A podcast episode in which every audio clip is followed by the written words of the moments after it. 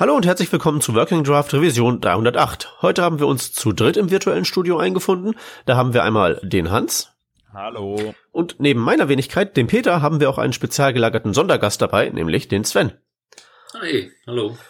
Ähm, Sven, stell dich doch mal bitte kurz vor für die paar Leutchen da draußen, die dich noch nicht kennen.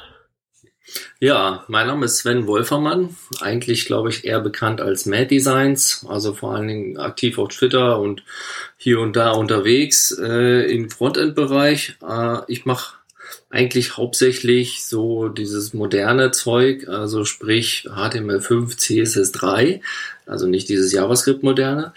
Ähm, und ähm, bin da halt für Agenturen unterwegs, aber auch hier für Firma X und Y und mache hin und wieder Schulungen in dem Bereich und bin da eigentlich ja immer queraktiv unterwegs. Und in genau dieser Eigenschaft, nämlich als CSS-Guru, bist du ja auch heute bei uns. Ähm, wir haben uns gedacht, ähm, wir, weil wir ja letztens mal durch alles moderne, was wir jetzt im Browser an JavaScript und an DOM-Funktionen haben, weil wir da mal durchgefräst sind, machen wir das gleiche doch mal für CSS. Aber ich würde mal vorschlagen, bevor wir loslegen mit irgendwie den Dingen, die jetzt irgendwie neu sind, die jeden aus dem Socken hauen, fangen wir doch mal mit den Dingen an, die jetzt vielleicht nicht so unglaublich neu sind, aber die noch nicht wirklich jeder kennt. Also so eine neue Baseline quasi etablieren. Ähm, was würdest du sagen, Sven, wenn du jetzt irgendwie so aus allen CSS-Features, die es so gibt und die wirklich so gut wie überall funktionieren, wenn du dir da eins rausgreifen könntest, welches könnte die meisten Projekte am drastischsten verschönern? Ja, das ist, glaube ich, klar, oder? Das ist also äh, aktuell Flexbox. Also da äh, haben wir mittlerweile einen Browser-Support erreicht, äh, seit, na, ich würde sagen, ein, zwei Jahren, der akzeptabel ist und ähm, hin und wieder laufen uns noch ein paar Bugs äh, über den Weg, aber das meiste ist, glaube ich, halt äh, gut geklärt, was man da machen muss, wenn das äh, passiert.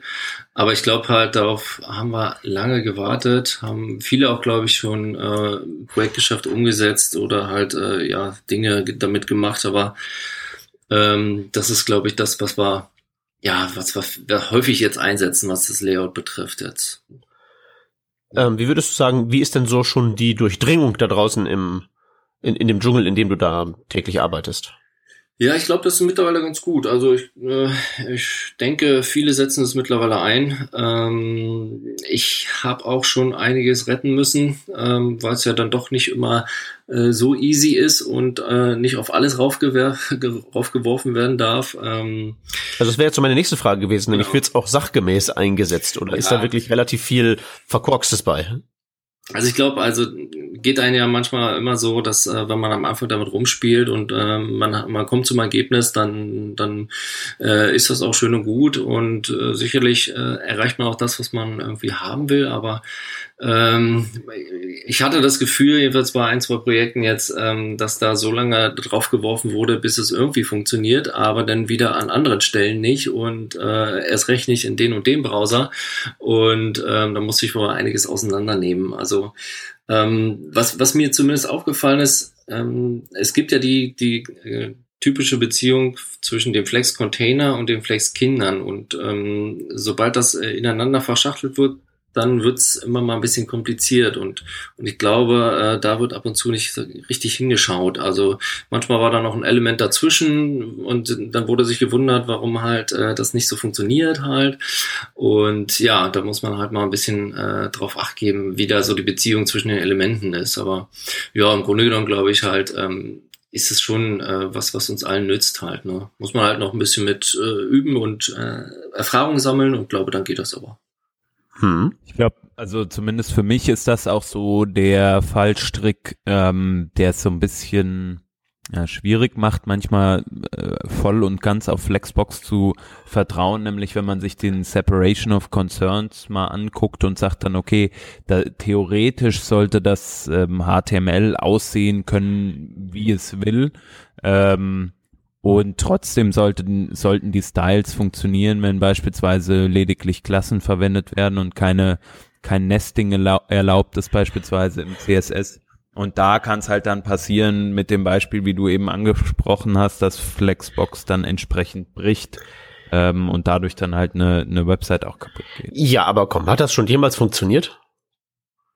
Äh, wie meinst du, hat das jemals funktioniert? Damit dieser, mit dieser Trennung in dem Sinne, dass man plötzlich, also du hast ja immer so Dinge, die halt nur in andere Dinge rein dürfen, so Listen und Listenpunkte. Und klar ist da jetzt auch irgendwie Semantik hinter, aber das ist ja noch ein theoretischeres Konstrukt als dieses Trennung von Inhalt und Layout in hundertprozentig perfekter Weise. Das hat auch nie funktioniert. Ja. Komm.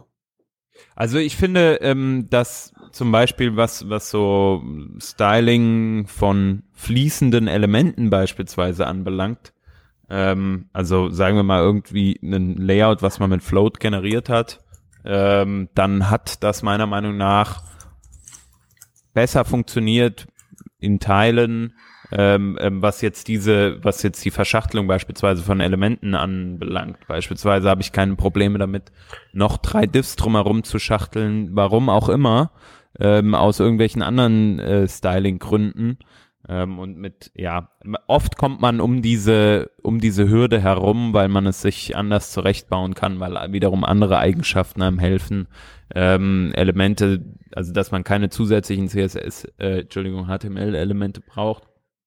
Äh, ja, muss man aber aufpassen, ist mir selbst schon in einem Projekt auf die Füße gefallen, dass, äh, wo dann Dinge verschachtelt wurden, weil Komponenten auch wiederverwendet wurden innerhalb von anderen Komponenten und da dann äh, entsprechend etwas gebrochen ist. Ja, du hast schon recht, Peter. So 100% gut war das nie. Ja, aber das ist, äh, das, das wird uns dann auch bei Grids wieder begegnen. Also da ist es ja äh, im Prinzip genauso, dass man da halt ja. die, die Ko Beziehung, den Kontext immer hat. Also, also von daher ähm, ist es sicherlich halt auch was mit, mit Erfahrung zu tun hat. Ich, wir haben ja jetzt auch lange Jahre lang mit Floats gearbeitet, da, da wissen wir auch, was schiefgehen kann halt und ich glaube, das ist halt ähnlich wie mit Flexbox. Lass mal noch zwei Jahre vergehen, dann ist es auch, dann weißt du genau, ah ja, musst du aufpassen und das nimmst du und da machst du und dann, dann geht das glaube ich auch. Das, wo, ähm, ohne dass ich ja nicht mehr klarkomme, ist ja Kalk tatsächlich, also die Berechnungsfunktion. Mhm. Also ich weiß nicht, ob das jetzt, ob das jetzt so mein persönlicher Defekt ist, aber weil ich ja immer mehr so zum, zum, zum JavaScript-Programmierer mutiert bin, ist halt eben so dieses Denken mit halt so, äh, nimm diesen Wert und durch diesen mal bla, Keks. Ähm, also so sehr mit drin, dass ich mich ja mittlerweile freue, das im CSS auch wirklich freigiebig einsetzen zu können, weil es ja so ziemlich überall drin ist. Ja, das geht schon gut. Also das, äh, das hilft natürlich an vielen Stellen. Also ähm, sei es halt ähm, auch bei einer kleinen Berechnung halt, also äh, ne, bei 100 durch 2 äh, Prozent geht ja dann immer noch, ne, das kann man auch ausrechnen, aber wenn es dann heißt äh, 100 durch 6, also irgendwie sechsspaltig oder sowas, dann geht's nämlich los. Und da ist es natürlich immer sehr praktisch halt. Also das hilft natürlich an, an, an vielen Stellen, also auch Dinge, die wir vorher gar nicht machen konnten. Also vor allem ähm, Dinge, die wir auch gar nicht mit einem Präprozessor machen können. Wir können ja halt äh, die, die ähm, die Werte mischen, also sprich die, die, die Einheiten. Einheiten. ja, genau, die Einheiten mischen. Also du kannst halt 100% minus 3 EM rechnen und da kommt was äh, Richtiges raus halt oder mit VW und, und alles. Das ist natürlich ein großer Vorteil, das hatten wir vorher nicht. Also kannst du halt Dinge machen, die, die, die konntest du vorher nicht machen. Und ja, das ist, das ist genau der Punkt, warum mich diese Präprozessoren, warum mich da diese Berechnungsfunktionen nie so wirklich interessiert haben, hm. weil die tatsächlich, also kaum weitergingen als halt eben dieses, ähm, dass ich 100 geteilt durch 6 nicht im Kopf ausrechnen muss. Genau. Was, was aber jetzt für mich so, so ein geringer Zugewinn war und dabei muss man trotzdem immer im Kopf haben, das ist kein natives CSS-Konstrukt, ich darf da nicht zwei Einheiten reinstecken, sonst boom. Und das Kalk, das jetzt kann, das ist halt so ein unglaublicher Geistbefreier, jedenfalls für mich. Mhm. Also, ähm, da bin ich ja richtig äh, scharf drauf.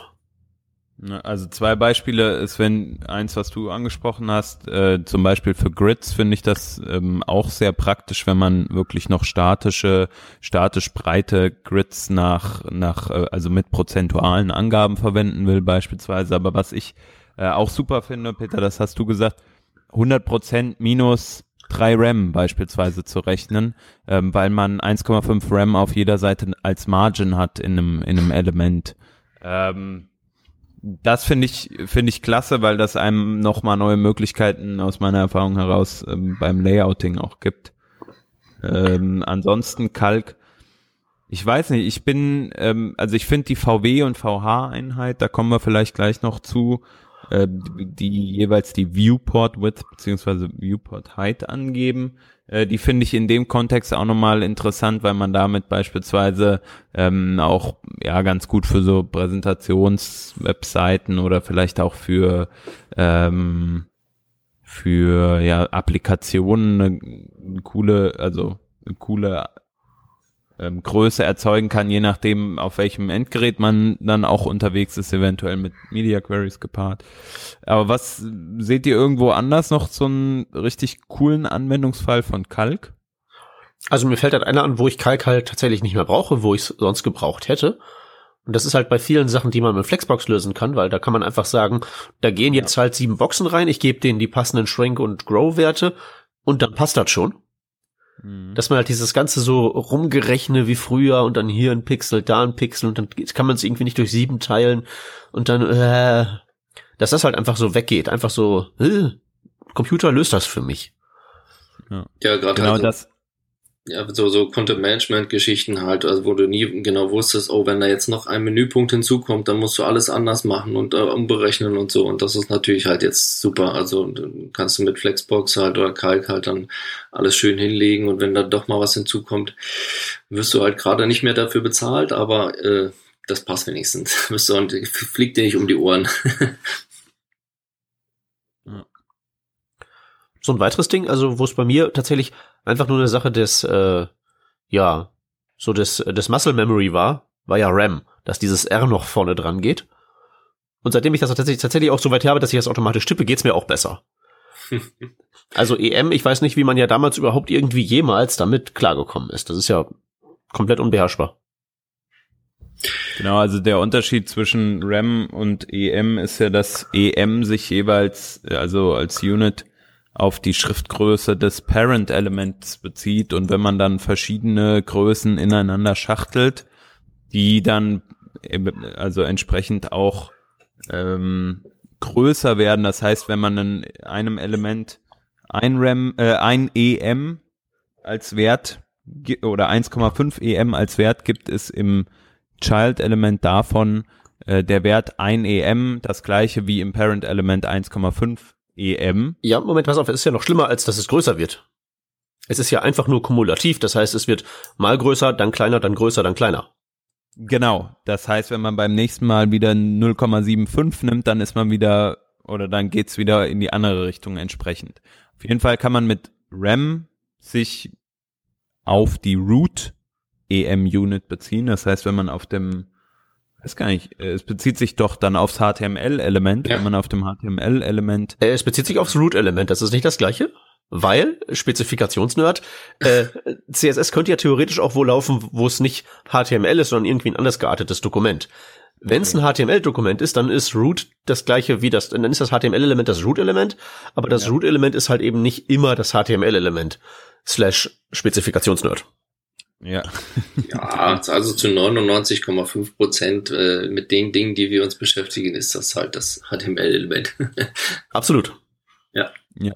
Und ähm, entsprechend, wenn man auf dem HTML-Element eine Schriftgröße definiert, dann ist das entspricht diese Schriftgröße einem RAM. Hm. Und somit lässt sich dann jedes äh, Element an dieser Schriftgröße ausrichten. Äh, ausrichten da muss man auch vorsichtig sein, dass man es auch da definiert. Also äh, nicht im Body dann äh, irgendwie, weiß ich nicht, 12 Pixel definieren und äh, dann denken, das bezieht sich immer dann auf die 12 Pixel, wie man es früher gemacht hat, äh, dann Body Font Size geben, sondern das ist halt wirklich den äh, im HTML. Wenn da nichts steht, dann ist das in den meisten Browsern halt 16 Pixel und dann bezieht sich das darauf. Also wenn man das ändern möchte, dann halt wirklich in Root, ne, HTML-Element.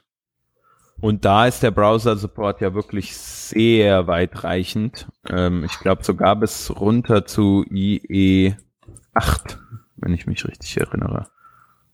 Genau. Ähm, IE 9, Entschuldigung. IE 9 unterstützt, IE 9 und 10 unterstützen ähm, RAM-Units. Allerdings nicht in der Font Shorthand Property. Also wenn man äh, nicht Font Size schreiben möchte, sondern Font und dann entsprechend noch die. Habt ihr das jemals getan? Families dazu. Also die Font Shorthand benutzt? Ich kann mir das, ich konnte mir das nie merken. Ich kann mir alle anderen Shorthands merken, so Background und so, aber Font konnte ich nie. Ihr? Nee. Font ist äh, Font Size slash äh, Line Height, Leerzeichen, Font. Ja, aber davor äh, kommen, glaube ich, noch äh, Weight und Style. Die muss man halt nicht angeben, nee, aber da wird's halt dann theoretisch. Ne? Ja, wenn, wenn, wenn du, wenn du die angeben wollen würdest, dann, dann wird's kompliziert. ja. Ja. Ja, das ist auf jeden Fall was, was, ähm, glaube ich, aber auch jetzt äh, schon sehr viele Leute einsetzen. Also, ähm, weil es dann halt äh, viele Dinge leichter macht halt. Ne? Also was, was ich, was ich glaube, was, was, was hilft und was eigentlich immer äh, schon ähm, gebraucht wurde und es tatsächlich mittlerweile gibt, und wahrscheinlich ohne dass viele mitgekriegt haben, sind so Dinge wie, dass wir mittlerweile vier Werte bei der Background Position angeben können. Also, ja, das habe ich zum Beispiel nicht mitgekriegt. Ja. Wofür brauche ich denn vier Werte? Das ist doch äh, die Position von der oberen linken Ecke, oder nicht? Ja, genau. Also wenn du jetzt zum Beispiel das Hintergrundbild unten rechts platzieren willst, aber nicht direkt unten rechts in der Ecke, sondern 10 Pixel jeweils vom Randabstand, dann kannst du das jetzt. Dann kannst du dann halt sagen, du möchtest halt Bottom 10 Pixel, Right 10 Pixel. Also jeweils mit einem Leerzeichen getrennt. Das geht. Ja, also so wie bei absoluter Positionierung quasi. So einmal, dass ich das Element halt so Koordinaten relativ von den Ecken aus sozusagen zurechtschiebe. Genau, sonst war sonst war es ja immer irgendwie bei 95 Prozent, 98 Prozent, ha, nee, ähm, ging natürlich auch, aber so kannst du es natürlich jetzt äh, pixelgenau positionieren, wenn man das mhm. muss. Ja. Könnte man aber auch überbrücken ähm, mit 100 Prozent und also und mit Kalk. einer Kalkfunktion, ja, ja genau. genau. Genau. Und das ist halt jetzt die, die einfachere Variante. Mhm. Und das geht auch schon überall oder wie ist das? Das geht schon äh, in dem Sinne überall, ja. Also, also ich meine, was, was macht denn ein Browser, wenn ich dem das, also ich stelle mir das ja so vor, dass wenn ich das einem Browser gebe und da sind vier Werte drin, dann ähm, kann er ja die ganze Eigenschaft und den ganzen Wert nicht lesen. Also, ja, du, also, was ich meine? Ja, ja, also ich äh, würde jetzt behaupten, dass er halt das trotzdem rechts unten positioniert, aber halt dann nicht den Abstand von von der Kante. Hm. Aber muss ich sagen, habe ich ehrlich gesagt noch nicht in einem Browser ausprobiert, der es nicht kann. okay, das ist ja auch, das sagt ja auch schon einiges aus. Eine weitere Eigenschaft, die ich äh, persönlich öfter verwende, wenn es um ähm, Styling zum Beispiel von Icons, einfarbigen Icons mit SVG beispielsweise geht, ähm, ist Current Color. Mm, Current Color ist äh, praktisch ein Wert, eine Eigenschaft, also beispielsweise von der Eigenschaft Color oder Border Color. Ähm, und ähm, die Farbe, die das aktuelle Element sozusagen hat, ist in der Variable, könnte man sagen, Current Color gespeichert. Und somit lässt sich zum Beispiel, wenn man dynamisch einen, einen Icon irgendwo verwenden möchte, ähm, da eine Farbe übergeben beispielsweise über CSS, wenn man das SVG-Icon direkt in ähm, ein Element rein rendert. Oder auch wenn man sagt, okay, hier kommt eine Komponente und diese Komponente hat eine bestimmte Farbe, also bestimmte Schriftfarbe oder Hintergrundfarbe.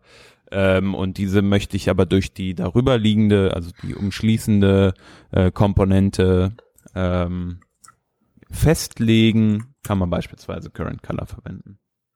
Kann es sein, dass Current Color das einzige, ähm, der einzige Begriff in CSS ist, der camel-cased ist? Ja. Fällt mir jetzt, fällt mir jetzt gerade mal so aus, weil alles andere hat ja Bindestriche, so Background, Strich, Position und so. Es ist halt ein Wert, ne? Also ähm, es ist ja, aber Lin Linear Gradient ist auch mit Bindestrich. Linear Gradient ist mit Bindestrich und das ist auch eine Funktion. Ist, eine Funktion ist auch ein Wert, hallo? Ja. ist halt ein anderer äh, Datentyp, ne? An der Stelle, aber was, also was auf jeden Fall für die oder für das, für die Ausnahme spricht, ähm, wäre zum Beispiel, wenn man es vergleicht mit anderem Custom Properties, zu denen kommen wir später noch, ähm, die ja auch im Normalfall gedashed sind, also nicht, nicht als Camel Case verwendet werden. Von daher eine Anomalie auf jeden Fall. Ja, das ist so rübergeschwappt aus dem SVG. Da sind ja einige Sachen, aber die meisten wurden dann halt auch behoben. Aber äh, genau, das haben wir, alle. das haben wir behalten. Gut. Ja. Und dann haben wir noch in der Liste von den Sachen, die man heute verwenden muss, den letzten Holdout aus den, äh, die Älteren erinnern sich vielleicht, ähm, Vendor Prefix kriegen. Ja. Ähm, ich habe letztens auch wieder ähm, User Select verwendet. User Select None in dem Fall. Also, dass, wenn ich irgendwo äh, hinklicke, dass das dann nicht markiert wird. Ähm, ich habe das beim, beim Label, nutze ich das ziemlich oft, dass ich das angebe. Äh, wenn man halt ein Label klickt, dann soll nicht unbedingt der Text immer gleich markiert sein. Das passiert öfter mal, wenn man da vielleicht aus Versehen zweimal hingeklickt hat oder so. Ähm, und äh, da ist es tatsächlich noch so, dass wir da alle, alle Präfixe, die wir jeweils hatten, noch äh, erhalten haben. Also über MS bis WebKit und Mods und so weiter. Alle noch ja. da. ja, und das ist wirklich, wirklich so ziemlich der letzte Holdout, weil ich habe das letztens auch benutzt. Ich hatte so eine so ein Drag-and-Drop-Dings und Drag-and-Drop, da willst du ja auch nicht, dass es markiert wird, zumal man da doppelt draufklicken konnte, um den Inhalt von diesem Drag Dragbaren Tab zu editieren. Also so halt eben so, darf überhaupt nicht markiert werden. Und ich hatte einfach so gedacht, User Select None hatte ich noch im Kopf, tippe ich mal so hin und das ging nicht. Und ich habe dann echt tatsächlich signifikant lange gedacht, ich mache was falsch, ehe ich gemerkt habe, das ist halt wirklich der Letzte, der halt noch diese ganzen Dinger braucht. Ich war, ich war erschüttert, muss ich sagen. Ja, aber ähm, tatsächlich funktionieren die auch äh, da, in, ich glaube IE11 auch und so weiter. Mhm. Ähm, ja, kann man halt verknusen mit Autopräfixer. Ja, aber ich meine, eigentlich braucht man den wiederum ja heute auch nicht mehr so dringend, weil es ist ja kaum noch was zu Präfixen, oder?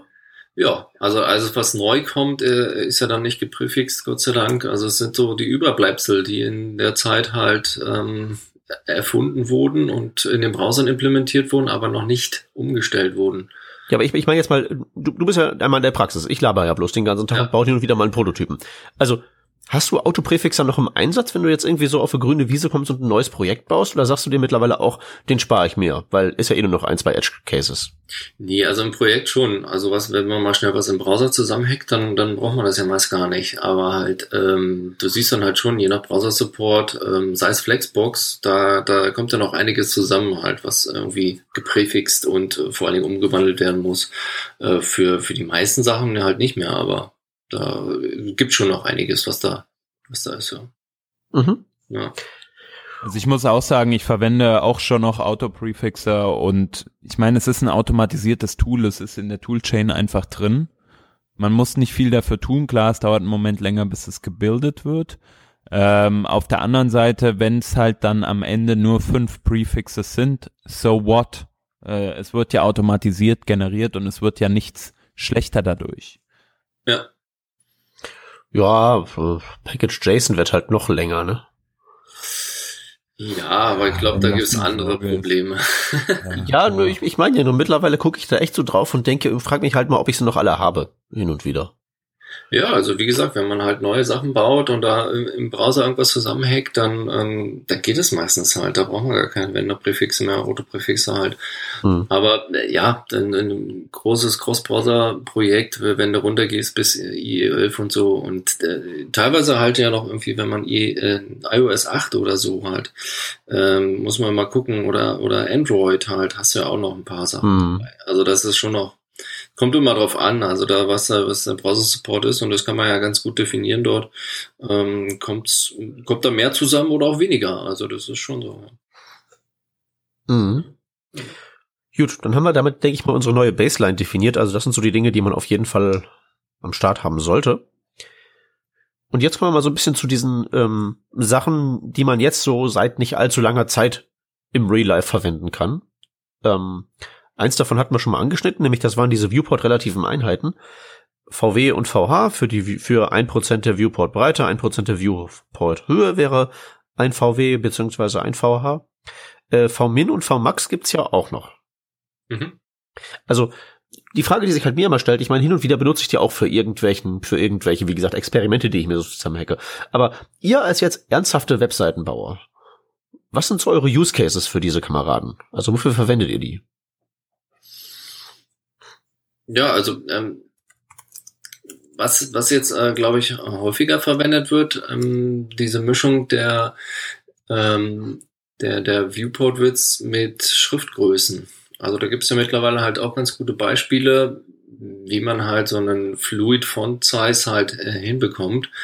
Ähm, da da gibt es auch ein paar, paar Mixins oder irgendwie ein paar Beispiele, wie, dass das nicht zu klein wird oder nicht zu groß wird halt da finde ich, äh, ist es immer ein ganz guter äh, Use Case. Dann natürlich halt ähm, Dinge, die über die volle Breite gehen, sollen aber halt irgendwie in einem Container liegen, der eine feste Breite hat oder zumindest eine, eine Maximalbreite. Da ist es äh, äh durchaus sinnvoll. Und ich glaube halt, VH wird mittlerweile ganz, ganz häufig genutzt, wenn es wirklich um diese vollflächigen, weiß ich nicht, Sections geht halt, die, die man dann halt so überscrollen soll. Ah, diese, diese Dinger da bei den ja. Nachrichtenseiten, wenn so das Foto da so hinterm Text und so, das genau. Zeug. Da, wo jetzt ah. immer so ein Pfeil draufgeklebt werden muss, damit die Leute wissen, dass sie hier noch scrollen dürfen. ja. Erst sowas bauen und dann noch was einbauen, dass man noch scrollen kann, genau. Ja, nee, aber das ist äh, durchaus, ähm, gibt es da einige Use Cases, wo man es äh, durchaus braucht oder äh, wo es hilfreich ist halt. Ne? Also da, äh, ähm, da kann man halt schon ein bisschen was mitmachen halt, äh, wenn man da auf diese Größen geht. Mhm. Vom Min und vom Max, also vom Min habe ich auch schon mal benutzt, vom Max ehrlich gesagt noch nicht. Da würde ich jetzt auch spontan kein Beispiel nennen können halt. Vom Min ist halt ähm, dann auch ähm, egal. Also es soll halt äh, die kleinere Variante ähm, äh, zu Rande gezogen werden halt als äh, Basis und dann, ja, das, da gibt's halt schon einige Dinge halt, die, die man jetzt in, in so einem Webdesign halt häufig be, benutzt. Äh, laut Kenner Use noch zu erwähnen, äh, Internet Explorer und Edge können VMAX nicht. Ja, die hatten noch diese, diese andere ähm, Eigenschaft, die, die IE eingebaut hat vorher äh, der hatte doch irgendwie so das Problem, der, der hat äh, statt VMin irgendwie VM genommen oder sowas, ne? Ja, genau, genau. Hm. Das stimmt, ja. Ja, also äh, wie gesagt, da hatte ich jetzt auch noch also kein Beispiel, wo ich das äh, gebraucht hätte. Ja. Hm. Ja, was, was da äh, zeitlang nicht funktioniert hat, äh, dass es im iOS gab es da Probleme mit VH. Da hatte ja der werte Kollege Rodney äh, netterweise was zusammengeschustert, was uns äh, einen Bugfix geliefert hat. Ähm, der hatte nämlich das äh, falsch berechnet, diese Höhe, und deswegen kamen da halt äh, komische Sachen bei raus. Und ähm, das geht aber mittlerweile halt, ich glaube, seit iOS 8 oder 9. Und ähm, je nach Browser-Support, wenn man halt da die ganz alten Sachen supporten muss, dann müsste man da nochmal drauf achten. Aber mittlerweile, also habe ich zumindest das Gefühl, das funktioniert überall ganz gut. Obwohl man darauf achten muss halt, ähm, wenn man also ein Mobiltelefon in der Hand hat und das scrollt, dann hat man ja meist so die Browser-UI, die sich da dann mittlerweile so weg wegschiebt dann ne? Mhm. und dann wieder hinschiebt. Ja? Und da sind die, äh, sind die immer noch ein bisschen unterschiedlich, was die Berechnung äh, betrifft. Der eine bezieht das mit ein und der andere halt nicht. Oder manche äh, berechnen das dann halt on the fly neu. Und das kann dann halt manchmal nicht so schöne Effekte geben. Aber so im Grunde also ist, genommen. Ist dann irgendwie definiert, was denn richtig wäre? Ja, du kennst doch die Spec. Also da steht ja vieles drin halt. Ne? Aber äh, das ist ja immer die Interpretationssache. Ne? Hm. Also, ja. Genau. Ähm, ich, ich, glaube halt, ähm, dass, dass das also äh, zwar schön dynamisch berechnet werden sollte, aber nicht, ähm, was die Browser-AI betrifft halt. Aber kann ich mich auch irren. Ja. Ähm, Gut.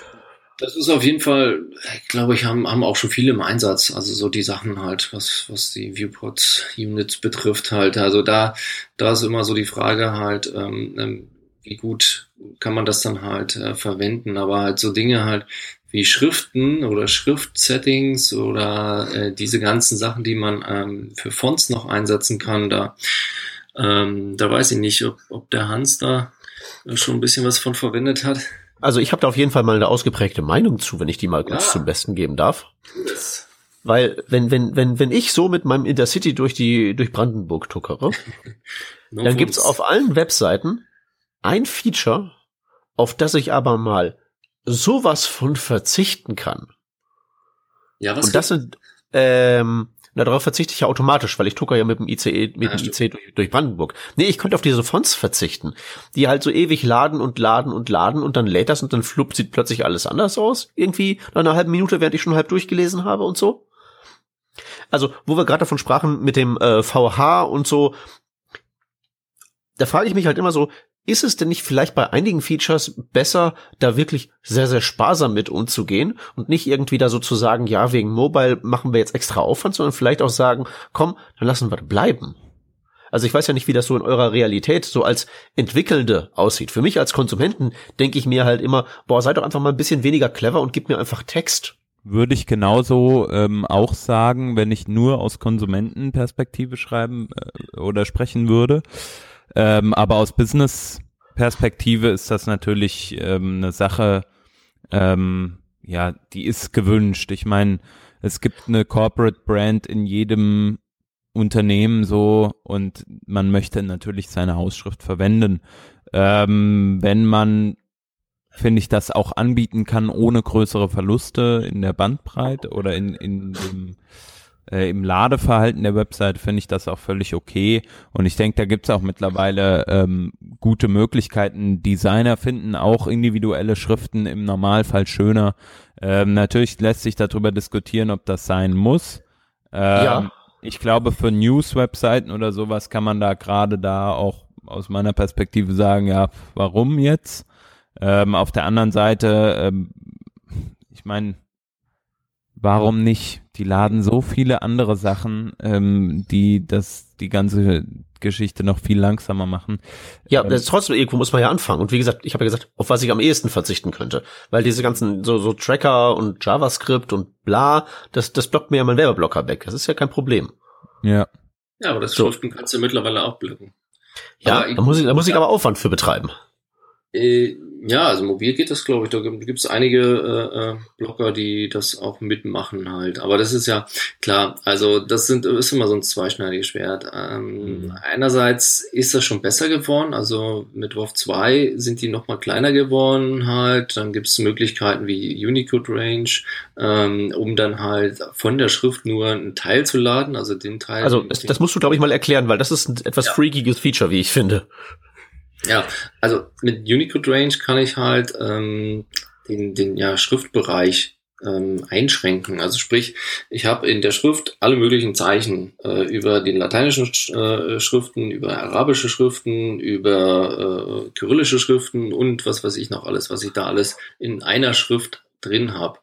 Äh, also Schriftdatei meinst du jetzt? Schriftdatei, genau. Es gibt ja, gibt ja auch welche, die sind getrennt, aber in, in einigen ist auch alles drin. Da sind alle möglichen Schriftzeichen äh, drin. So. Und ich könnte aber auch sagen, ähm, ja, ich will zwar die Schrift nutzen, aber eigentlich brauche ich bloß die lateinischen Schriften. Also ne, die üblichen hier vielleicht noch, ähm, die skandinavischen sind da glaube ich noch mit drin oder so. Ähm, aber die kyrillischen, die in der Schriftdatei auch enthalten sind, die brauche ich gar nicht. Also könnte ich halt mit den Unicode Range, könnte ich den, diese Zeichensatz einschränken und äh, dementsprechend halt nur ein Teil laden. Das geht mittlerweile halt auch im Chrome schon länger. In Firefox hat es glaube ich auch nachgezogen und so.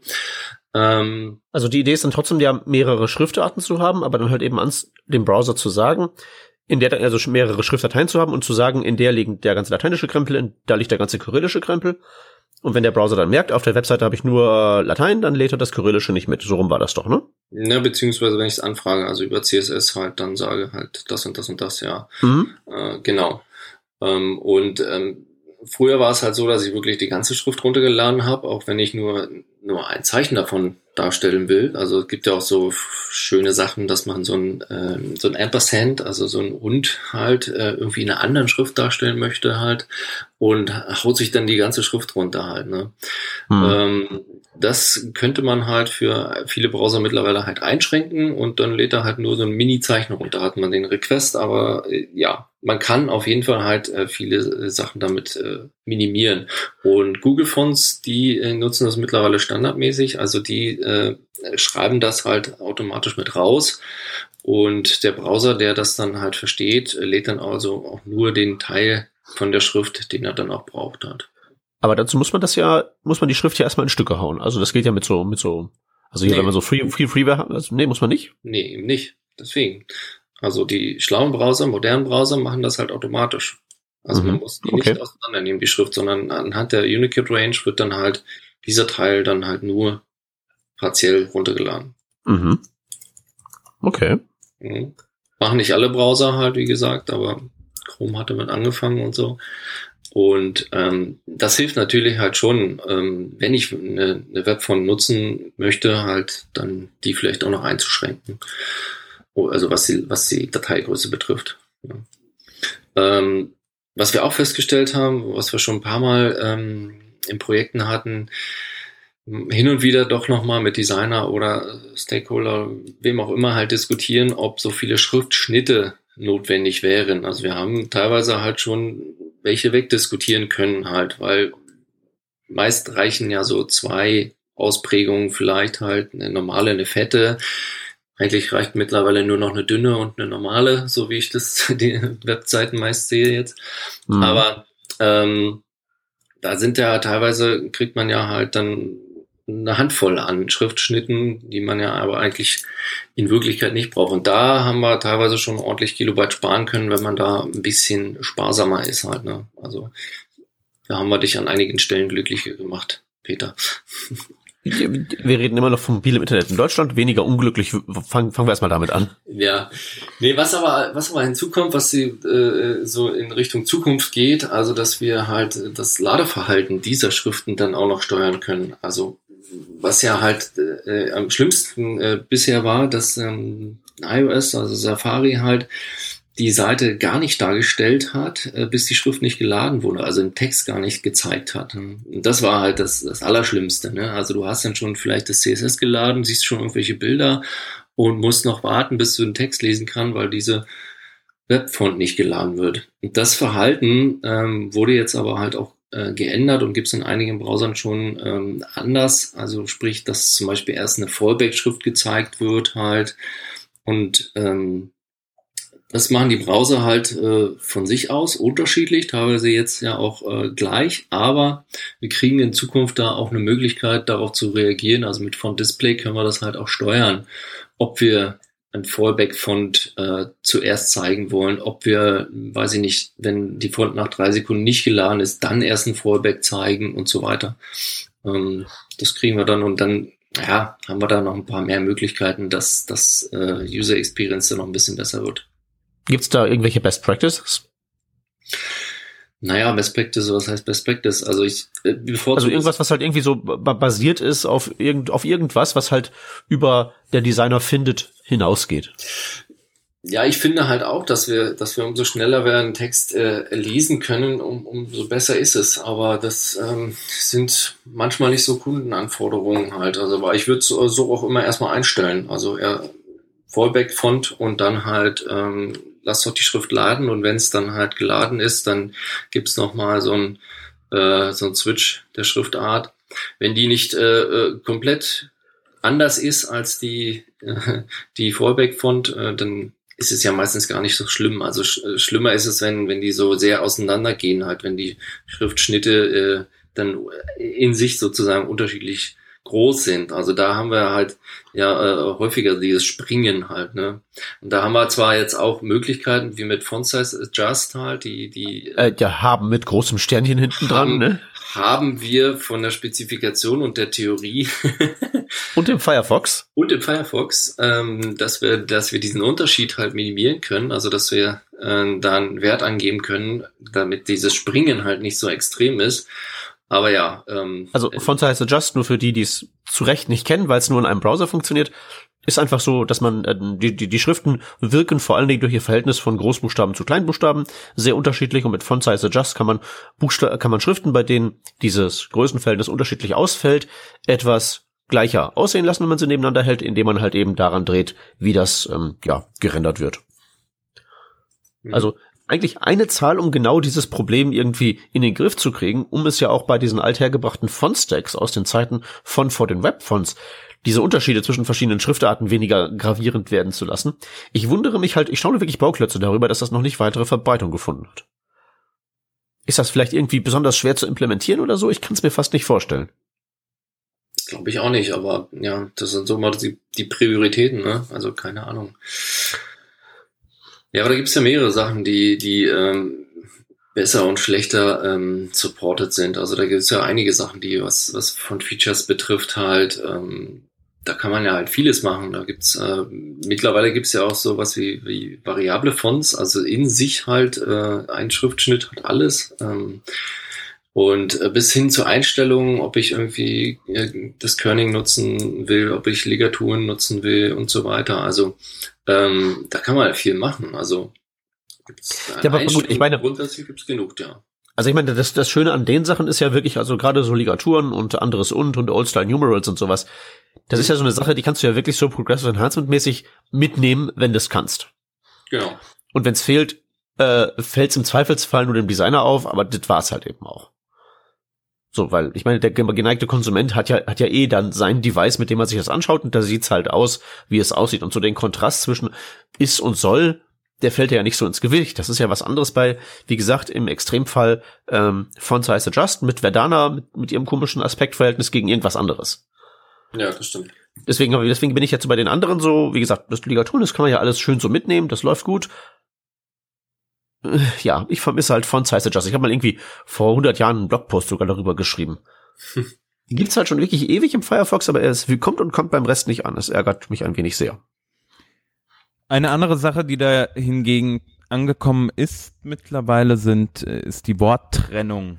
Ähm, viele kennen das ja ähm, so von Design her. Also ich finde, Designer fordern das auch oft, dass man ja irgendwie einen Fließtext beispielsweise ähm, mal Justify setzt, also als Blocksatz. Ähm, und dann fällt ganz schnell auf, oh, das funktioniert ja nicht so schön, wenn man keine Worttrennung hat. Und da ähm, gab es schon vor einigen Jahren das Bestreben, da mit Hyphens tätig zu werden. Ähm, ob das jetzt gut ist oder nicht, äh, ist ähnlich wieder eine Diskussion, äh, die man aufmachen kann, wie mit den Schriftarten, äh, die man lädt. Ja, glaube ich ja nicht. Also ich glaube, in der Sprache, die wir hier sprechen, ist, glaube ich, Worttrennung, äh, das muss sein. Das ist, aber das kann man diskutieren. Also beispielsweise im letzten Projekt, in dem ich war, ähm, anfangs haben wir das auch gesagt, haben wir auch gesagt, hey, wir haben so lange Worte, die dann auch äh, wirklich Spezialworte, zusammengesetzte deutsche Worte sind, die lang werden auf jeden Fall. Aber der Seiteneffekt, den Hyphens hat, ist halt auch, dass ähm, Worte, die nicht äh, getrennt werden sollen, ähm, getrennt werden, beispielsweise Eigennamen. Ähm, und da muss man halt vorsichtig sein. Entweder muss man die dann entsprechend auszeichnen, dass die nicht äh, getrennt werden sollen, ähm, was wesentlich mehr Arbeit in, auf Seiten beispielsweise von Redakteuren erfordert. Ähm, oder man sagt halt äh, beispielsweise, man macht das nur in Fließtexten allgemeiner Art und was ist dann wieder ein Fließtext allgemeiner Art und selbst da tritt das Problem auf. Äh, Von Mhm. daher, ähm, bisher habe ich keine richtig guten Erfahrungen mit Hyphens gemacht. Ähm, ich fand's aber gut, als es da war. Äh, mittlerweile ist das auch relativ gut supported, allerdings mit Prefixes, beispielsweise in Safari, ähm, genau, iOS Safari auch und auch in IE und Edge jeweils mit Prefixen. Der Chrome unterstützt es nicht komplett. Ähm, beispielsweise kennt er nur auf Android und Mac nur das ähm, Value Auto. Mhm. Mm, Nee, der Chrome kann das mittlerweile, ähm, aber nur auf dem Mac. Ähm, da können die das mittlerweile ganz gut. Ähm, auf dem Windows glaube ich noch nicht so, ne? Hm, Okay, da muss ich hier nochmal. Ich, Also wie das jetzt auf Can I Use formuliert ist, ist auch etwas, etwas missverständlich. genau, only supported on Android and Mac platforms and only the Auto Value Mhm. for now. So, also äh, das. Also nicht ähm, am Windows. Genau. Genau, das ist nicht auf Windows, sondern nur auf Android und Mac und da halt der der Auto Value. Ja, völlig richtig. Tja. Ja, also sagen wir mal so, es ist ja, denke ich mal, zumindest weniger schlimm, wenn wir jetzt die Option haben. Denk Ja. mal. Ja, aber das ist schon, also das, das, das brauchen wir eigentlich schon. Also das äh, in vielen, vielen äh, Sachen hilft uns das natürlich sehr. Also sei es halt bei den langen Überschriften, auch wenn wir es nicht so gut kontrollieren können halt und ähm, aber ich sehe halt immer wieder äh, so große, fette Überschriften auf dem Mobiltelefon, die dann rauslaufen halt. Ne? Also CSS ist awesome. zum Beispiel. äh, wenn wir das halt trennen können, ist doch vielen geholfen. Ja, ich meine, also man darf da halt eben auch nicht zu viel von erwarten. Das ist halt eben ein automatischer, computergesteuerter Prozess. So, der ist halt doof und der kann halt sowas wie Eigennamen oder irgendwie originelle Begriffe mit aus einer komischen Sprache.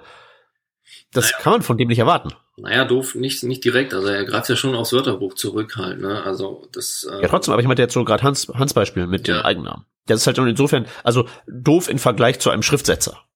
äh, Genau. Das stimmt. Das ist natürlich klar. Auf der anderen mhm. Seite, ich glaube, ähm, ich kann das jetzt nicht bestätigen, ich nehme an, ähm, dass so ein Illustrator beispielsweise da ein Stück intelligenter agiert, könnte ich mir vorstellen. Ja, ja, es gibt ja, es gibt ja alle möglichen so Algorithmen für und Tech ja. ist ja einer der da ganz bekannten, aber die wiederum haben dann ja auch nicht so die Performance, den Performance-Druck wie so ein Browser. Also da ja. gibt es bestimmt Trade-offs, was man da für einen Algorithmus nimmt, womit man dann am schnellsten zu einem möglichst unschlechten Ergebnis kommt.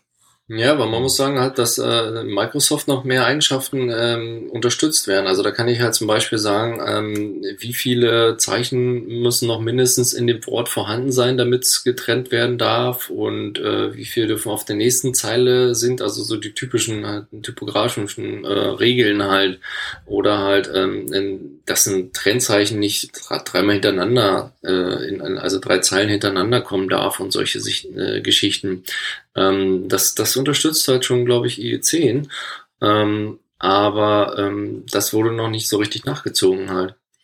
Wo man sagen muss halt, ähm, ich habe jetzt ein bisschen auch ein, ein anderes Projekt, ähm, beschäftige mich mit, mit E-Books und solchen Sachen, also EPUB und im Grunde genommen ist es ja auch HTML und CSS. Da äh, werden halt solche Dinge halt auch unterstützt. Also gerade da, wo man es dann halt auch mal braucht, mehr noch braucht, wird Gott sei Dank auch schon unterstützt, ja. Ja, stimmt, ich habe mir letztens ein E-Book, ein E-Book gerettet. Hm. Dachte mir, das kannst du noch nicht lesen und dann ist mir aufgefallen, oh, ich bin ja ein Nerd. ja. Ja, das stimmt, das stimmt. Naja, gut, aber es ist äh, definitiv äh, schon besser als noch vor ein paar Jahren, wo man es halt äh, gar nicht nutzen konnte. Von daher. Ja, jetzt haben wir zumindest mal die Möglichkeit. Ja. Ja, gerade auch die Steuerung halt, ähm, wenn irgendwas brechen soll und wann nicht und so. Also das, das geht mittlerweile halt schon ganz gut da. Genau, in dem Kontext, ähm, wann etwas brechen soll, da gab es bisher ja immer die Word-Wrap Property, mit der man beispielsweise sagen konnte, dass ein langes Wort beispielsweise auf Mobile hart getrennt werden soll. Äh, die wurde jetzt ähm, replaced, weil die nicht Standard war, mit der Overflow Wrap ähm, Property. Äh, was macht die nochmal? Ähm, Im Endeffekt, du hast ein langes Wort, was zum Beispiel länger ist als dein Viewport ähm, oder als dein, sag ich mal, als deine Box, in der es erscheint.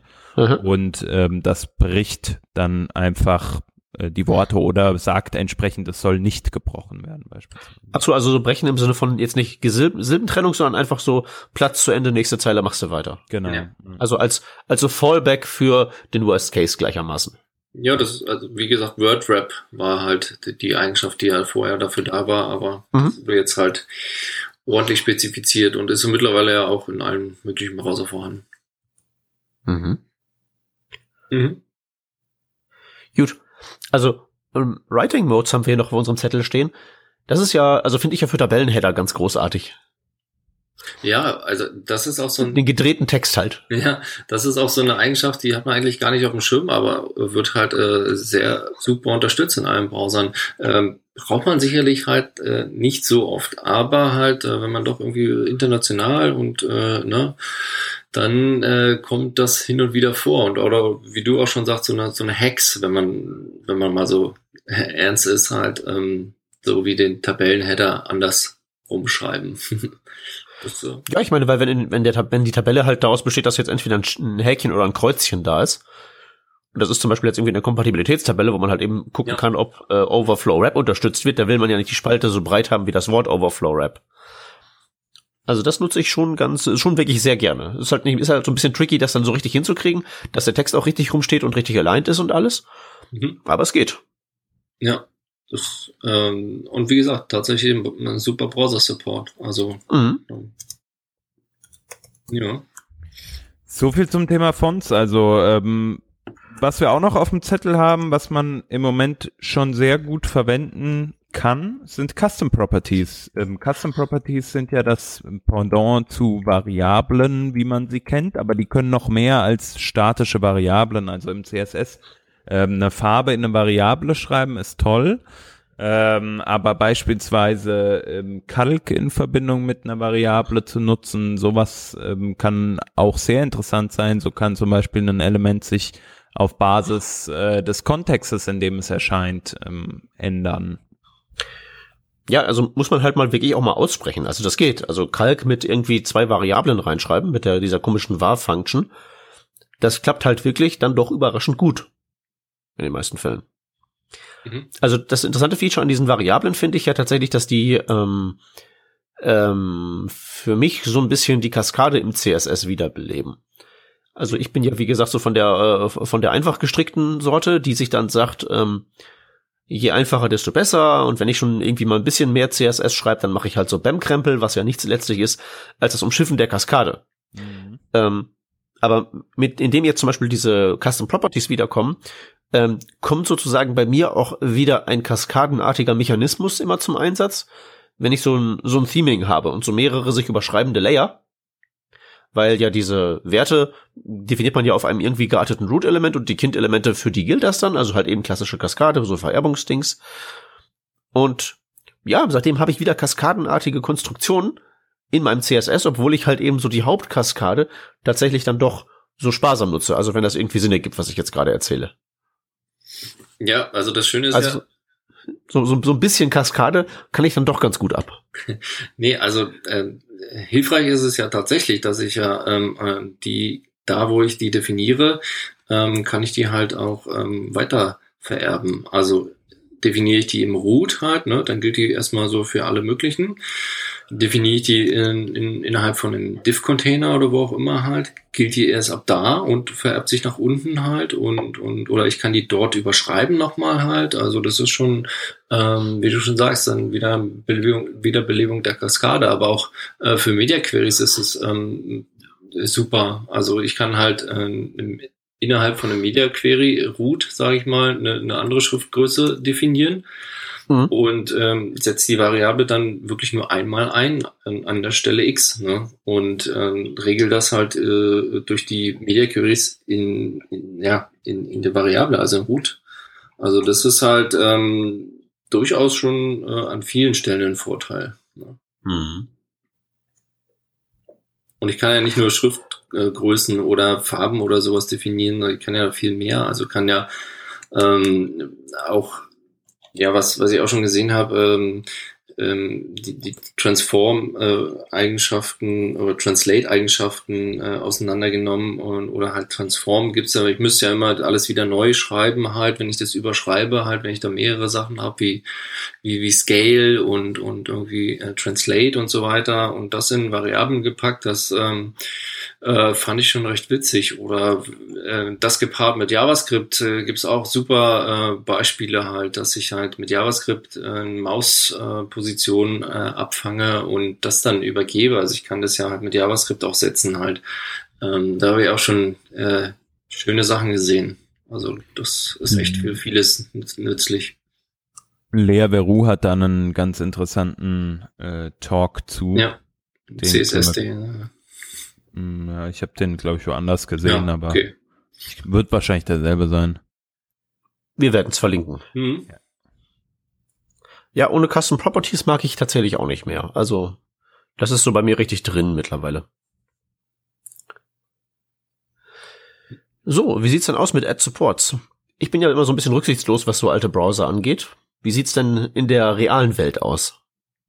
Ja, das ist ja nicht zwingend für alte Browser, das ist ja auch für neue Browser. Also das ist ja für Progressive Enhancement auch. Also wenn du ja, man, man ist ja immer so alt, wie man sich fühlt, ne? Ja, Peter. nee, klar. Ähm, ja, also es ist, wie gesagt, ja, es sind ja beide Richtungen. Also im ersten Schritt ist es ja halt wirklich Progressive Enhancement und ähm, wenn du halt jetzt zum Beispiel mit Grids ähm, schon was machen möchtest halt, dann kannst du ähm, das ja in so Supports klammern halt und wenn der Browser Grids schon ordentlich unterstützt, dann gib ihm doch ein Grid-Layout. Und wenn nicht, dann äh, hast du ja vorher ein Fallback geschrieben halt. Und aber pass auf, ähm, da, da, da, da mal kurz die Frage, warum nicht gleich das Fallback verwenden, weil das funktioniert doch eh überall. Also warum zwei Layouts schreiben? Ja, warum? Weil es geht.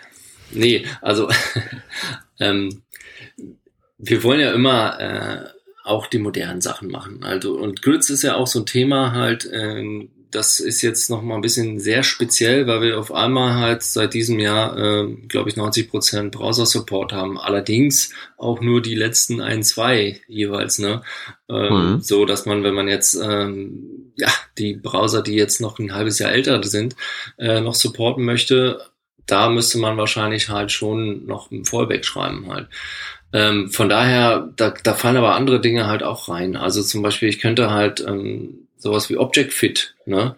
Könnte ich ja sagen, wenn der Browser das unterstützt, dann äh, tu das. Ne? Und ähm, da ist halt mit einem Fallback auch schwierig, weil so richtig ein Fallback gibt's dafür eher wiederum nicht halt. Ne? Ja. Ja.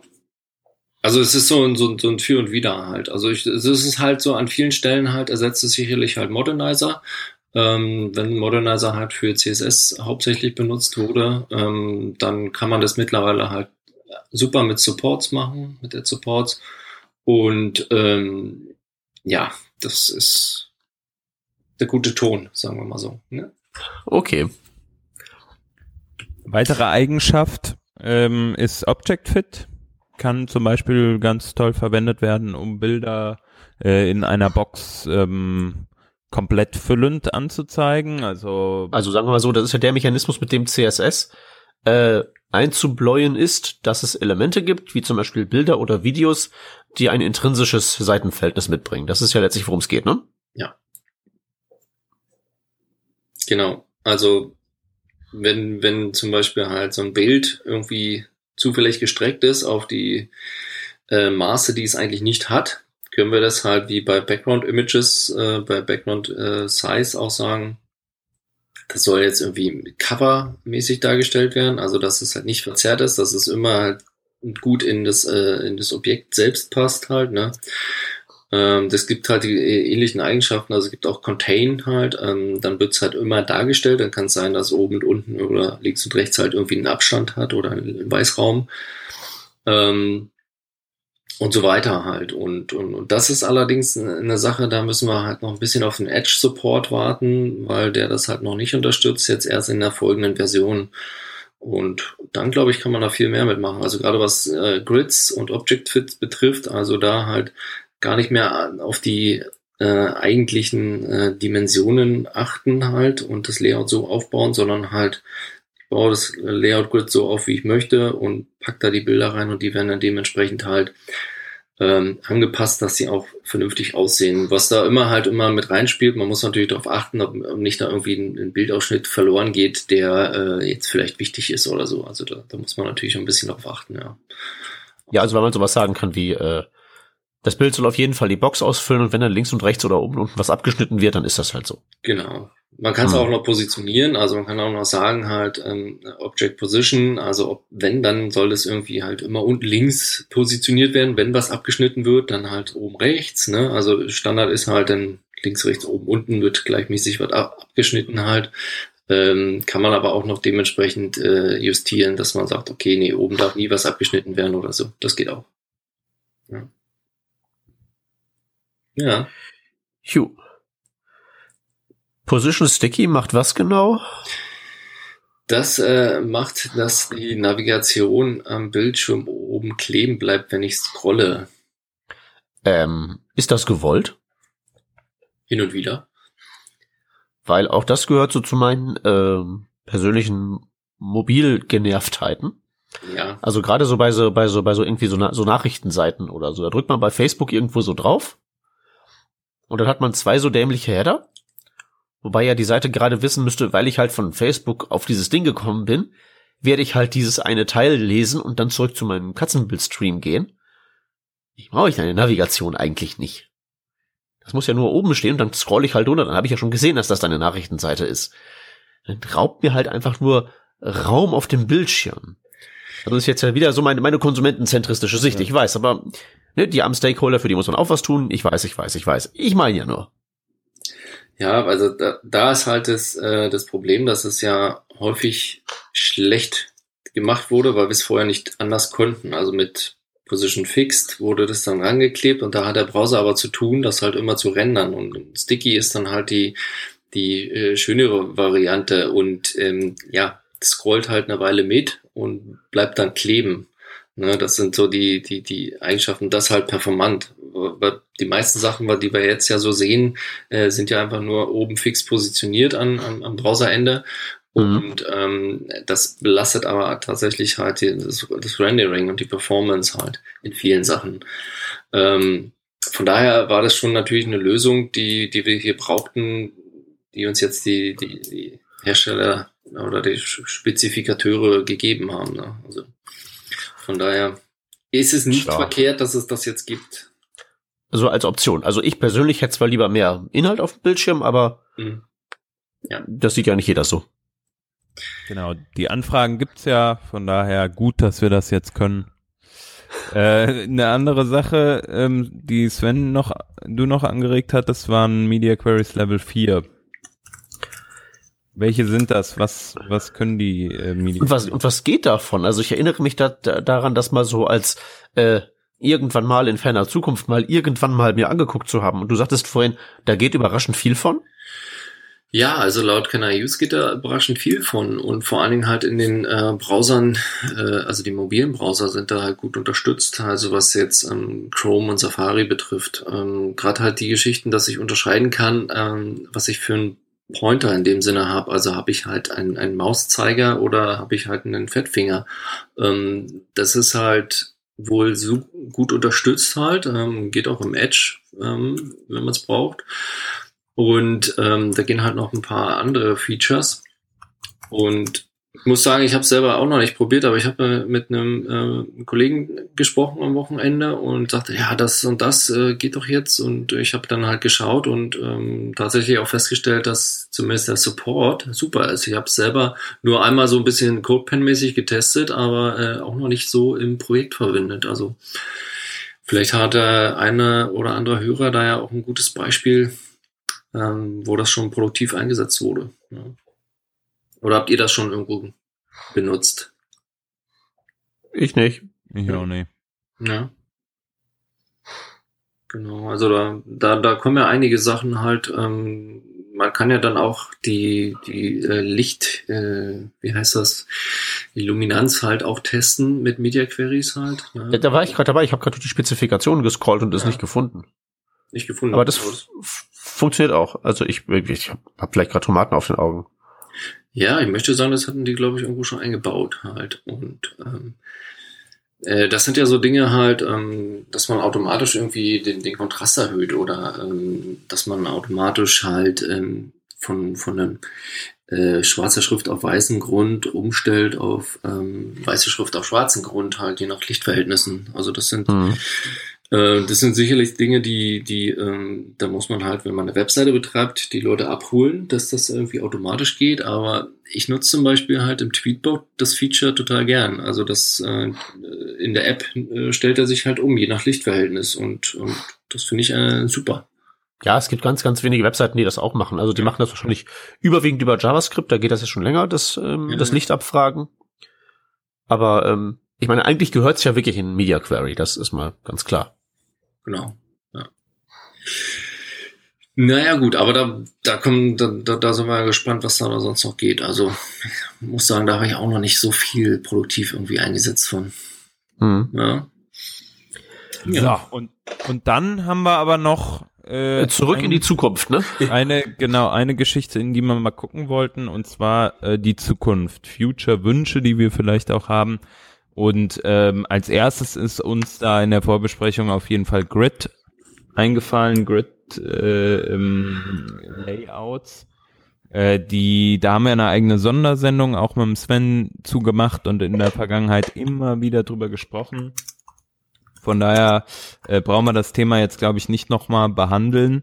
Ähm, wir haben aber noch andere Punkte, wo wir sagen, ähm, das wäre eigentlich cool, wenn das geht. Zum Beispiel eine Sache, die wir angesprochen haben, äh, das Fontloading. Äh, beispielsweise zu sagen, wann ist eine äh, Font geladen oder ähm, nach wie viel Sekunden soll eigentlich eine Font nicht mehr laden. Oder etwas ähnliches, um einfach das, was den Peter so stört, nämlich dass die Fonts auf einmal reinkommen und das ganze Layout zerschießen, äh, dass das so ein Stück weit unter Kontrolle ähm, kommt, ne? Ja, äh, hm. Wie wär's mit so einer Klausel irgendwie if Edge, dann keine Webfonts? Ja. Also ich meine, ich, es wäre ja zum Beispiel auch irgendwie, ich meine, bla, äh, wahrscheinlich könnte es auch schon weniger schlimm werden, wenn wir irgendwie Service Worker und so einen Krempel hätten und die Dinger nach einmaligem Laden sowieso immer bei so Offline-First-Geschichten immer außer Dose sofort da sind. Aber mich nervt's halt teilweise schon ziemlich hart. Ja, das stimmt schon, aber Weißt du, und dann denke ich halt immer so, ja, wenn du was gebaut hast und dann brauchst du halt irgendwie dann noch so drei extra Hebel, wo du dann drehen kannst, damit es weniger schlimm wird und so. Ne? Ich weiß, das sagt sich jetzt so leicht von meiner Radikalperspektive. Aber gerade wenn ich so auf dem Mobile unterwegs bin und die mit diesen ganzen Webseitenkrempel so angucke, denke ich mir halt so, echt, Jungs, weniger wäre auch echt manchmal mehr. Also schönes responsive Design, aber irgendwie so äh, 5 Megabyte Webseite, das ist ja irgendwie, die funktioniert doch nicht zusammen. Ja, also ich glaube halt gerade für Fließtext, also da ähm, muss man immer schauen, ob man da welche Webfont und wie viel lädt man da halt. Ähm, obwohl ich da den Trend ja auch positiv sehe, dass jetzt häufiger so Systemschriften wiederverwendet werden. Also sicherlich mehr so in, im, im App-Umfeld, Web-App-Umfeld, äh, für irgendwelche UI-Elemente oder so. Aber halt, äh, ich glaube, das ist so ein kleiner Trend zurück zur Systemschrift und gar nicht mehr irgendwie Webfonts für irgendwelche Sachen halt zu nutzen. Also ist schon noch genug, ne? Aber äh, wie viel Blogbeiträge gibt's mittlerweile halt? So findest du die richtige System von Stack oder ja, also das ist halt das ist ganz wie früher, ne? Ja. ja. Oder man, oder man macht es einfach so, wie Ikea das gemacht hat, ne? Wie haben die es denn gemacht? Ja. Die haben Verdana zu ihrer Hausschrift erkoren. Ach so. Ah, praktisch. Genau. Nicht wahr? Naja, aber mir fehlen halt trotzdem jetzt, also äh, wenn es darum geht, halt ein bisschen mehr Layout-Features und grafische Dinge, fehlen mir noch der, der, der Cross-Browser-Support von Shapes oder Blend-Modes halt. Ähm, das, äh, das fehlt mir leider noch. Da gibt's halt schon guten Support im Chrome und mittlerweile jetzt auch äh, im, im Firefox kommen jetzt auch Shapes äh, und und so weiter.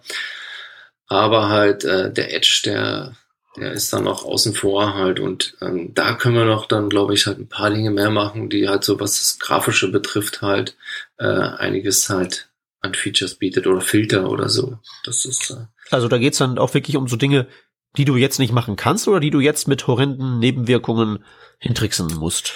Mit irgendwie ja, Bildern oder so. Genau, also Filter kann ich ja halt, also das geht halt nicht. Also da würde ich auch nicht irgendwie mich auf irgendwie ein, Polyfill oder Fallback oder sonst was einlassen oder halt ähm, wie, wie Shapes, also dass ich halt an einer, an einer, weiß ich nicht, an, einen, an einer geschwungenen Kante den Text ausrichte halt äh, oder an einem Bild irgendwie, was dann halt äh, nicht eine, eine gerade viereckige Kante ist, sondern halt irgendwie ein Stern oder sonst was halt. Das kann ich halt nicht machen. Und das kann ich zwar äh, sagen und Browser, die es, es unterstützen, die machen es dann und dann sieht's halt äh, vielleicht auch ein bisschen netter aus. Und äh, der, der Fallback ist einfach die weiterhin die viereckige Kante, aber das, mm, ja, das ist dann halt äh, für den Fall okay. Aber sowas wie, wie Blend Modes, da wird's dann halt schwierig. Also da kann ich halt kein, kein Fallback in dem Sinne, also so Ebenen äh, ineinander blenden halt oder Schrift auf einem Bild oder so. Das, das, da, da gibt's ja keinen praktikablen äh, Polyfill oder Fallback dafür, dass ich das dann halt. Also. Ja, und ich meine, auch bei dem, ähm, bei den Shapes, da ist ja das Quadrat, der, der, der Rückfall zu quadratisch praktisch gut. So eine Fallback im Sinne von, es funktioniert. Ja. Ähm, aber das verhindert halt auch, dass du diese Shapes einsetzt für was anderes als für so äh, kleine Aufhübschungen. Ja. Was du ja eigentlich willst, ist ja wirklich so, ähm, so Diagonale über den ganzen Bildschirm oder so. Ja, genau. Also wenn Und das geht ja, das geht ja nicht, weil das der Fallback ist halt dann in dem Sinne, wenn das dein Designziel ist, ja nicht mehr akzeptabel. Genau. Also ich kann es nur an kleinen Stellen einfügen, da hat es dann bekommen Effekt, das stimmt, ja, im Moment. Da müssen wir alle noch äh, zu Microsoft gehen und dann User Voice, äh, das Voting nach oben drücken damit die damit endlich anfangen, halt äh, das weiterzuentwickeln. Wie sieht's denn mit dem Styling von Inputs aus? Das steht hier auf der Liste. Ja. Also würde ich behaupten, ist gelöst. In vielen Fällen. Das, ja? Genau, das ist Also kann ich jetzt, wenn ich irgendwie so beim, beim Input Date draufdrücke und beim Chrome kommt dann so da die blaue Linie drin und alles sieht wie Google aus, kann ich das ändern? Äh, in vielen Fällen ja. Aha. Okay. Also was hat sich denn da konkret getan? Was ist da passiert? Also das war ja so, dass diese Inputs ja irgendwie so ein, so, so, so Fremdkörper waren, die irgendwie aus dem Browser, aus so einer Mischung aus Browser UI und Betriebssystem irgendwie so mhm. ähm, erwachsen sind. Und da konnte man mit CSS nur sehr eingeschränkt ran. Was hat sich da getan? Ja, das stimmt schon. Also ich, äh, ich kann weiterhin ähm, jetzt eine Checkbox oder so, so ein Radio-Button nehmen, halt den selbst oder die Checkbox selbst nicht äh, so stylen, wie ich gern möchte halt. Also da muss ich mir ähm, schon behelfen, dass ich irgendwie ähm, mit, mit Before und After auf dem Label halt ähm, da was mache und dann eine eigenständige äh, Box hinbastel. Ähm, aber das ist, glaube ich, äh, mittlerweile auch schon in vielen Tutorials halt gemacht worden, so dass man da genug Beispiele findet äh, und, und äh, Dinge, die dann halt auch besser aussehen. Mhm. Ähm, was, was lange Zeit gar nicht gut ging, ging auch auf das Selectboxen, so ähnlich halt wie Inputs gestylt werden. Also, dass ich da halt da diese, diese, diesen Pfeil halt irgendwie anpassen kann und so. Und ähm, das ging viele, viele äh, Jahre nicht halt. Dann ging das nur im Chrome oder im WebKit halt und im Firefox ging es nicht. Das geht jetzt. Also da kann ich jetzt zumindest sagen, ähm, mach mir diese, diese, diesen Pfeil halt weg und ich habe da. Also wie, wie, wie funktioniert das dann jetzt konkret? Ja, über Appearance. Also das, wie es vorher halt für WebKit auch äh, funktioniert hat. Äh, Appearance None ist jetzt halt eine, eine Standard-Eigenschaft, äh, die dann halt jetzt auch für den Firefox äh, implementiert wurde und dann kann ich dem das auch sagen. Also du, du downgradest quasi vom nativen UI-Element zu einer normalen CSS-Box. Ja. Und kannst dich dann austoben. Genau. Also was, okay. halt, was halt immer dann noch nicht geht, ist, dass ich die, die Options irgendwie ähm, sinnvoll style. Ähm, das sieht man ja auch öfter, dass ich irgendwelche Listen äh, dann noch gestylt habe. Äh, also die Options kann ich weiterhin nicht stylen, aber ähm, ich glaube, das hilft halt so in, in der komplett UI bei so einem Formular halt schon, dass ich das Select dann äh, auch anpassen kann halt. Das ist schon, schon nicht verkehrt, ja. Ja, kriegt man wenigstens nicht vom Start weg Augenkrebs. Ja, ja genau das stimmt. Und also wie gesagt, also was jetzt gerade Checkboxen und, und Radio-Buttons betrifft, also da kann man mittlerweile halt auch vieles machen, halt, das geht. Mhm. Und aber trotzdem nochmal auf dieses Beispiel mit Date Picker zurückzukommen, mhm. da ähm, hat sich jetzt eigentlich, da ist es eigentlich meines Verständnisses nach so, dass wir da eigentlich noch keine Möglichkeit haben, den Date Picker zu stylen. Also jedenfalls keine spezifikationsgemäße, sichere, ähm, geht in der nächsten Version garantiert auch noch Möglichkeit. Nee, das geht nicht. Was, was auch nicht geht, ist äh, so, so Number Inputs, also die, diese Plus- und Minus-Geschichten, äh, ja. die kann ich halt nur ausblenden.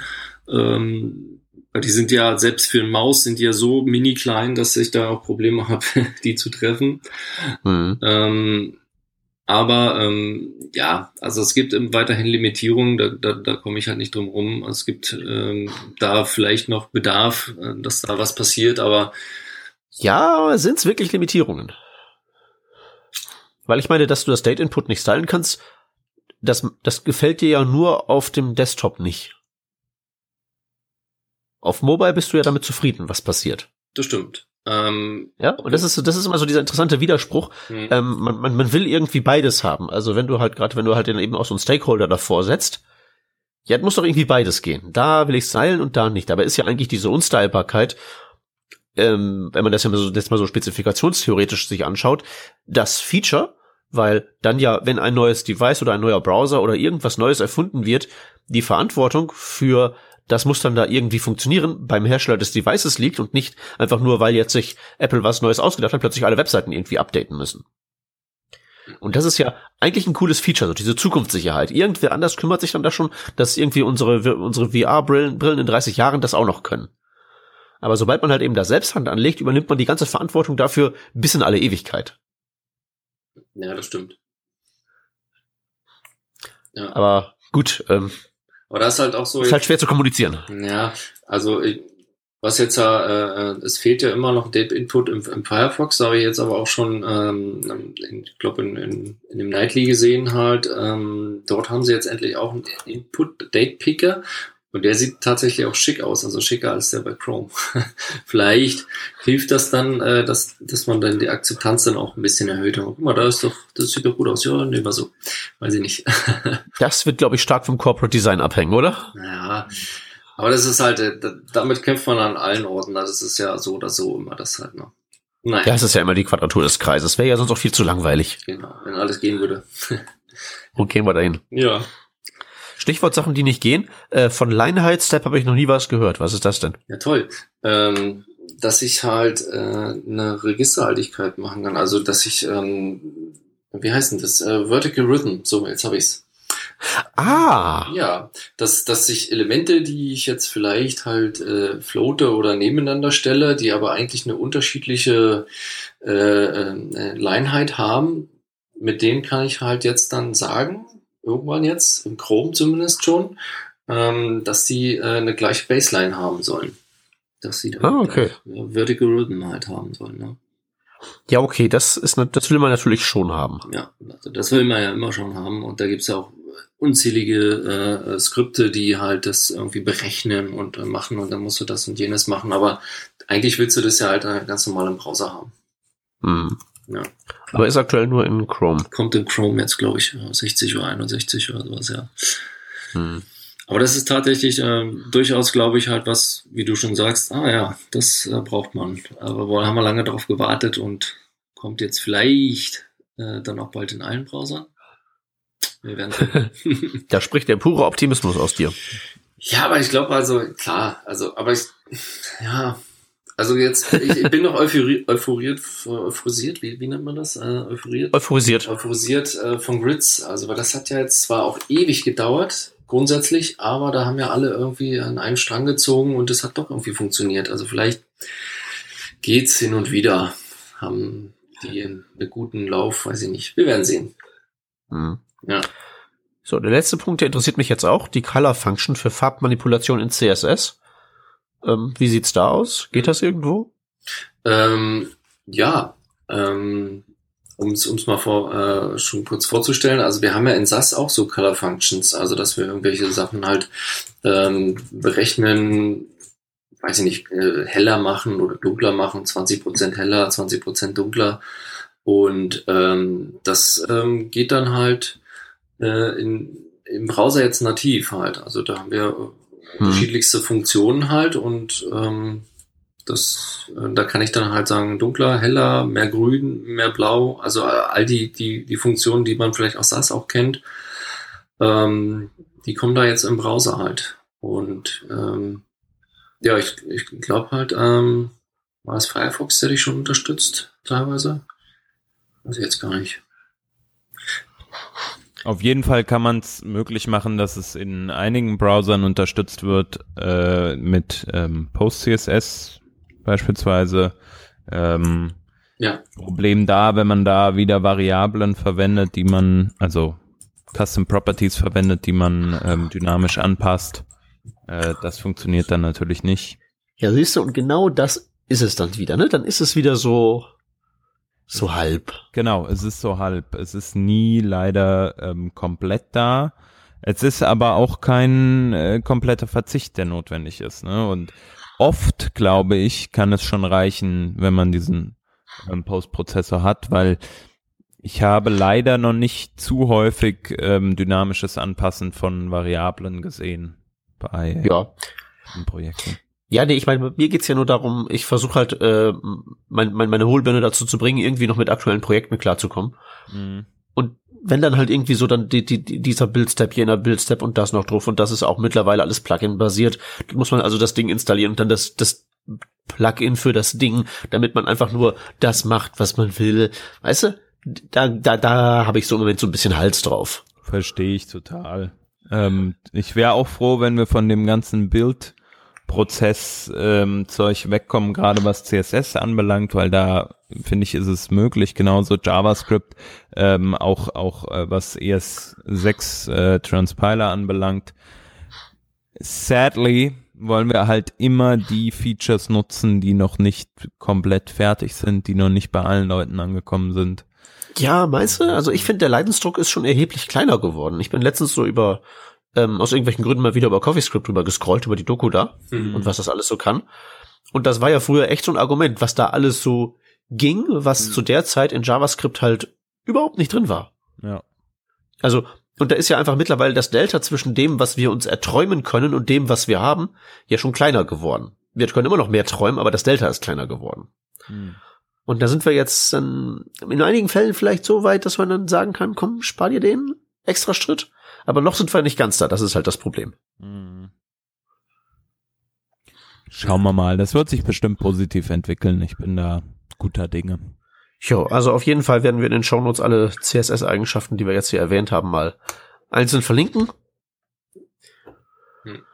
Ja. Und dann gibt's viel Neues auszuprobieren. Ja, aber es ist auch, man muss auch sagen, dass es ist, ist viel passiert. Also wer, wer irgendwie vor zehn Jahren irgendwie CSS gelernt hatte und, und das sieht, was jetzt halt an Möglichkeiten da ist, also da kann ich schon manchmal verstehen, dass es, äh, wenn nicht am Ball geblieben ist, dann das ist auch schaltet irgendwann ab. Also weil es wirklich äh, viel passiert ist, halt viele Möglichkeiten da sind und ähm, teilweise ja bei den Grund äh, Basics äh, noch Fehler gemacht werden. Also was ja halt normal ist. Also je nachdem, wie gut man halt so äh, Dinge kennt, äh, kann man damit umgehen halt. Ne?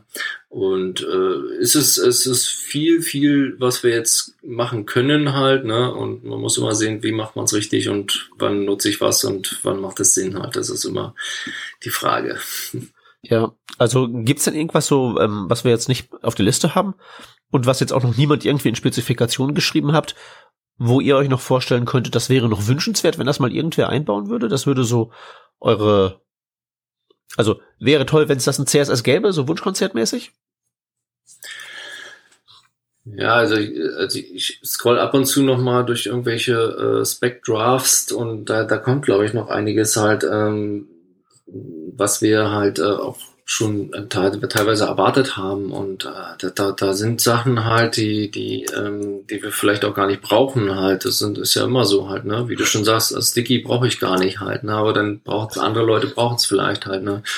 Und ähm, ich glaube, da kommt noch einiges halt. Ich, also ich, mhm. ich könnte jetzt nicht sagen halt, ähm, das brauche ich jetzt, ähm, um das, sonst kann ich gar nicht weitermachen halt. Also ja, nee, ich sag nur so wünsch, wünschenswerterweise, weil was ich halt immer so sehe, ist halt, ähm, dass wenn ich halt irgendwo einreite und mir Code angucke, dann ist es ganz gerne so, dass bei JavaScript zumindest der Versuch gemacht wird, ähm, planvoll vorzugehen.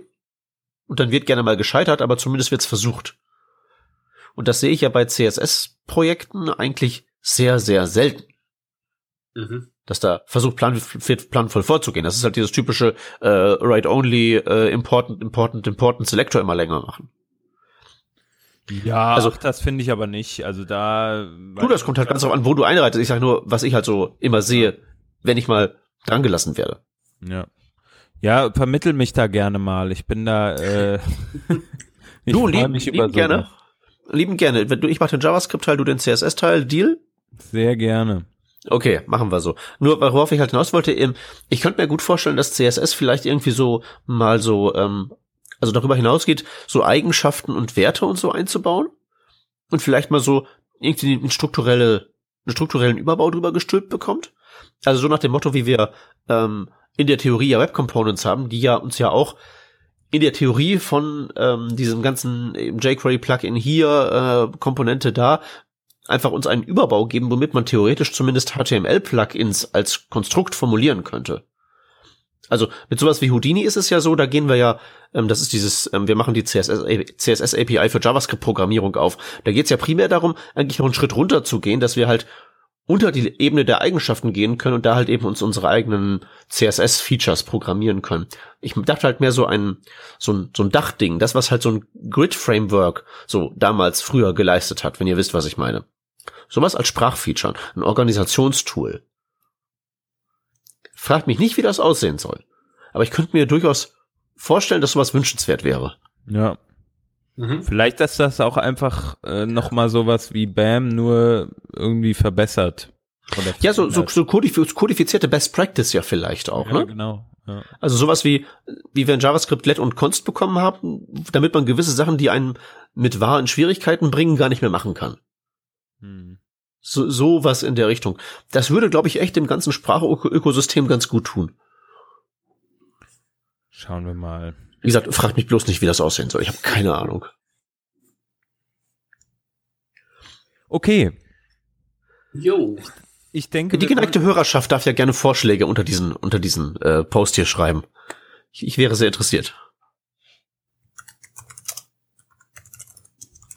Alles klar. So, da machen wir das aber jetzt mal zu, das Ding hier. Ja. Ähm, der Peter hat schon gesagt, äh, wenn es noch was von eurer Seite anzumerken gibt, meldet euch. Und ansonsten hören wir uns nächste Woche wieder. Bis dahin, ciao, ciao. Tschüss. Ciao.